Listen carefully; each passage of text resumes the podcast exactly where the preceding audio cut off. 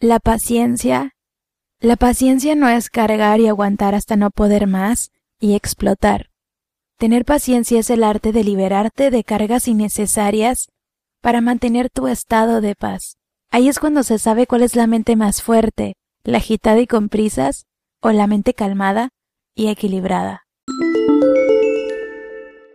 Siempre he pensado que las cosas del amor son una distracción de la mente, son como la trampa mortal para todo aquel que quiera paz y estabilidad, porque si hablamos de amor romántico, estamos hablando de las pasiones y el deseo, y esas dos cosas son las que de pronto hacen que tomemos decisiones sin pensar y nos dejamos llevar sin considerar las consecuencias. Si lo que quieres es estar bien, entonces no te arriesgues. Toda la vida así es. Mi punto es que hay decisiones vitales. Las tomas y tienen consecuencias. La vida es un sistema equilibrado de aprendizaje y evolución, de, de placer y de dolor también. Cada situación en nuestra vida sirve a un propósito. Depende de nosotros aprender de esos errores, reconocerlos, aprender de las lecciones de la vida y sus consecuencias, porque todo está conectado. Sin la salud física, por ejemplo, obviamente la salud mental se ve perjudicada, el cuerpo se debilita y viceversa. Sin una buena salud mental, lo demás no funciona, incluida la parte social. Sí, si emocionalmente no estás bien,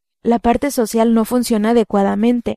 ¿Pero a qué me refiero con adecuadamente? Bueno, imaginen a un indigente o a un suicida o a un alcohólico de esos que ves tomando en las esquinas durmiendo en las calles. Podríamos decir que evidentemente perdieron el equilibrio de su vida. Es como perder el control remoto que te mantiene activo y la mente queda en un solo canal o en pausa, sin darse cuenta que hay otras formas de, de funcionar. Todo es cuestión de levantarse del sofá y encender el botón, pero también hay situaciones que te llevan a un punto del que ya no puedes regresar, pero siempre, siempre será posible levantarte.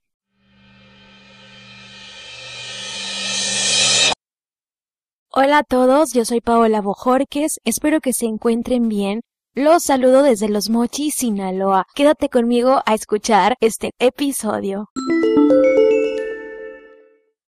Hay personas que sacan lo mejor de ti, por su buena actitud, por su experiencia, por su risa, por lo que aportan a tu bienestar. Son las personas que debes de mantener cerca, porque le dan una especie de equilibrio a todo a tu alrededor. Y pues bueno, están esas otras personas de las que hay que alejarnos, sí o sí, por nuestra salud mental porque sus actitudes nos hacen mal, porque son personas que no te dejan crecer y desequilibran todo, y a nadie, absolutamente a nadie le debemos dar poder sobre nosotros, a nadie, ni siquiera a tus hijos. Hay que aprender a soltar el peso excesivo. Si queremos estar bien, hay que mantener la balanza.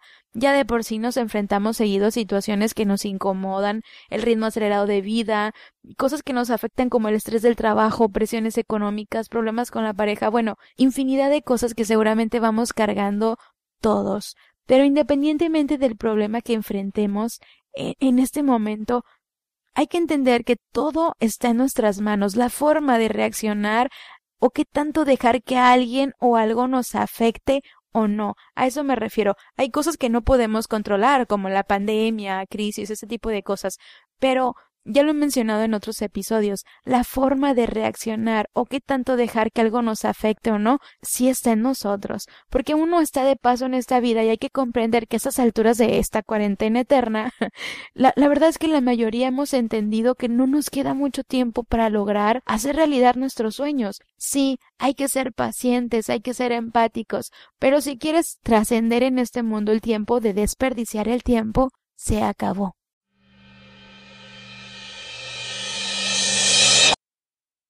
Lo que yo les platico no es cosa de otro mundo, pero a veces damos por sentado las cosas. No solo hay que echar a andar la, la imaginación, hay que vivirlo. Dicen que, que todo proyecto sin una fecha se convierte en fantasía. Si lo pensamos bien, es real. La persona que vive de fantasías y que, que no realiza sus sueños es como la persona que vive en depresión, la que cae en adicciones, aquella que nunca está sobria, no está viviendo. Ahí es cuando uno está siendo presa de los impulsos. Y la cuestión con las emociones y los impulsos es que pueden nublar la claridad mental. En lugar de dedicar tiempo a construir, destruimos los anhelos, caemos en distracciones de la vida, en ese autosabotaje que nos impide hacer realidad algo que nos proponíamos. Pero pues para llegar al punto en el que todas tus actividades, intereses y pasiones estén en el mismo nivel, hay que aceptar una cosa desde un principio. Y eso es las cartas que te han tocado ¿A qué me refiero con eso? Pues bueno, primero hay una sola cosa desde que naces, algo que nadie, nadie puede elegir y es el dónde naces y en qué condiciones naces. Eso significa que siempre va a haber personas que van a tener más ventajas que tú y mejores oportunidades desde un principio. Podrá parecer algo ridículo esto que les menciono, pero es importante cuando hablamos de mantener el equilibrio, porque hay millonarios, hay famosos, yo creo que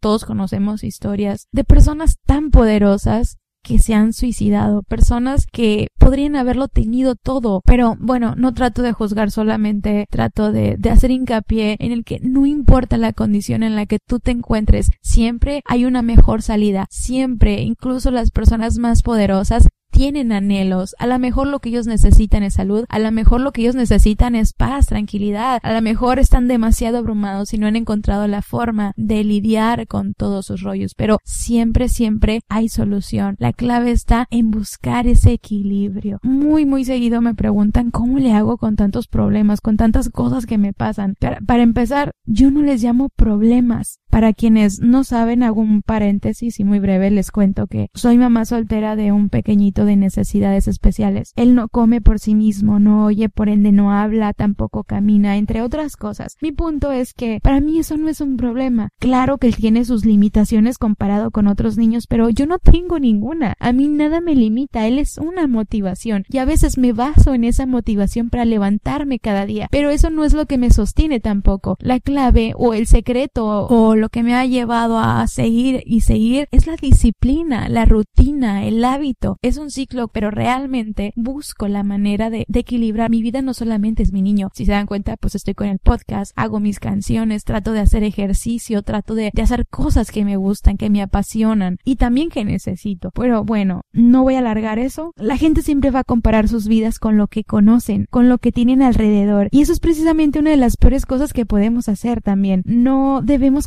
compararnos con los demás porque no somos iguales. No podemos comparar a un ave con el pez por obvias razones. Los dos son seres vivos, pero tienen habilidades y características distintas. Pasa lo mismo con lo que les platiqué sobre la condición en la que nacemos. Las personas que nacen en cuna de oro con aquellos que no tienen tantas o las mismas oportunidades. Pero al final, la realidad es que eso no es tan importante. Todos tenemos metas distintas, así que es importante la disciplina, los hábitos y también algo mucho más importante, la voluntad. Tener voluntad. Creo que como inspiración o como motivación para hacer mejores sí podríamos comparar, pero nunca utilizarlo para sentirnos menos o hacer menos a alguien más. Para mantener un equilibrio emocional en general en nuestra vida es importantísimo evitar los juicios. Yo no me preocupo por estrenar ropa, usar mejores marcas, ni por cosas tan típicamente materiales. Yo de lo que estoy pendiente es de mis propias emociones internas. Que lo que hagas no sea por competir con los demás, sino por mejorar como persona, como pareja, como empleado, como individuo. Así es como sí creo que sea válido la comparación. Yo les tengo que confesar, jamás en mi vida me había sentido tan plena, tan feliz como hasta ahora. Y eso ha sido porque realmente estoy en un punto en el que no había tenido control de mis actos. En medio de este caos he aprendido a cuidar de mí, no nada más de mi niño. No deseo más. Claro que tengo planes, proyectos, muchos sueños, pero si hoy muriera yo sería una de las mujeres más felices del mundo porque me siento plena, me siento capaz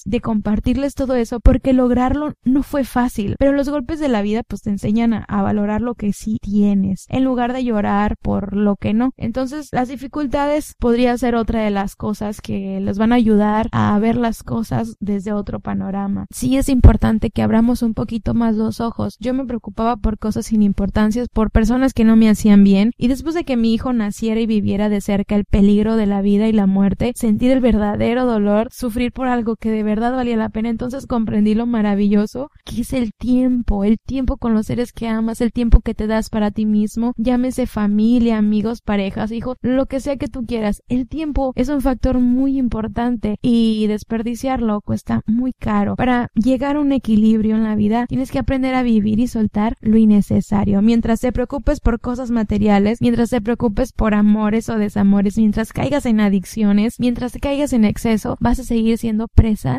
las emociones. Sea cual sea tu situación, siempre hay salida, pero hay que reajustar, hay que redefinir tus decisiones, hay que alejarte de las personas negativas, no es fácil, regularmente se ocupa ayuda, mucha voluntad, hay que buscarle una solución y no culpables, siempre, siempre, y siempre, siempre, lo más inteligente para obtener lo que queremos, lo que sea, es evitar conflictos, ¿saben? Conflictos por cosas que no podemos controlar y, y puede que nos ahorremos mucho tiempo y puede que nos ahorremos mucha energía que podemos utilizar para enfrentar los verdaderos problemas de la vida. No todo se trata de dinero, no todo es poder, ni fama, ni nada de eso. No todo se trata de cuán, ni con quién está el otro. Enfócate en ti, enfócate en ti. Cuando se trata de mantener o mejorar nuestra calidad de vida, nuestra salud mental, todo es cuestión de aprendizaje. Hay que buscar nuevas formas de elegir para mejorar nuestras opciones, porque siempre las hay. Igual también hay dos cosas que siempre van a mejorar tu ánimo o el día a día, la música que eliges escuchar. Lo segundo, saber cuándo parar. Eso es importantísimo. Cuando estás trabajando por lograr cierta estabilidad es importante saber cuándo parar, cuándo alejarte, cuándo irte, cuándo soltar, cuándo descansar, cuándo darte la oportunidad de algo. Siempre hay que tratar de, de no fracturarnos nosotros mismos. Cuando ya no es bonito escuchar a la otra persona, cuando los conflictos son mayores a las alegrías. Es cuando hay que saber cuándo parar, detenernos a observar nuestras vidas y tratar de parar para ver nuevamente qué estamos haciendo, hacia dónde vamos. Reírte. Reírte es otra de las cosas que va a facilitarte lograr el equilibrio en tu vida. Es preciso reírse de las cosas para mantener todo en balanza, pensar antes de actuar y conectarnos con otros, conectarnos con el medio en el que estamos, voltear alrededor para mantener la estabilidad y equilibrio en nuestra vida o en el día a día. Es estar conectados, conectarnos con el lugar en el que estamos, con el medio ambiente, conectarnos con los otros. Ir a un polo medio a la neutralidad. Cuando nos topamos una situación difícil hay que parar, tomar nuestra distancia, observar la situación y, y apenas así es como podremos ver otra perspectiva porque de otro modo pues vamos a seguir cayendo en esos chistes de la vida. Se puede decir que, que como seres humanos hemos evolucionado, vivimos más años que en otras épocas donde apenas llegaban a la vida adulta, pero ahora ya no solo es la naturaleza o la cuestión física, no solo es la ciencia, sino también la cultura lo que determina cómo evolucionamos y cómo lo hacemos no depende de cómo cambia el mundo, sino también de cómo cambiamos el mundo y nuestra mentalidad, nuestra realidad, hacia dónde dirigimos nuestros pensamientos. Creamos e inventamos más cosas, pero no hemos cambiado nosotros, no mejoramos como seres humanos. Pareciera más importante cargar un iPhone que ser alguien educado. Basta con, asomarse a las redes sociales y ver que las personas con más influencia no son personas tan preparadas. Los niños de hoy no sueñan con ser médicos o ser astronautas. Los niños juegan, imitan a los sicarios, la mayoría quieren ser influencers, millonarios, quizá el valor que le damos a las cosas y a la apariencia nos parece más importante que nuestro futuro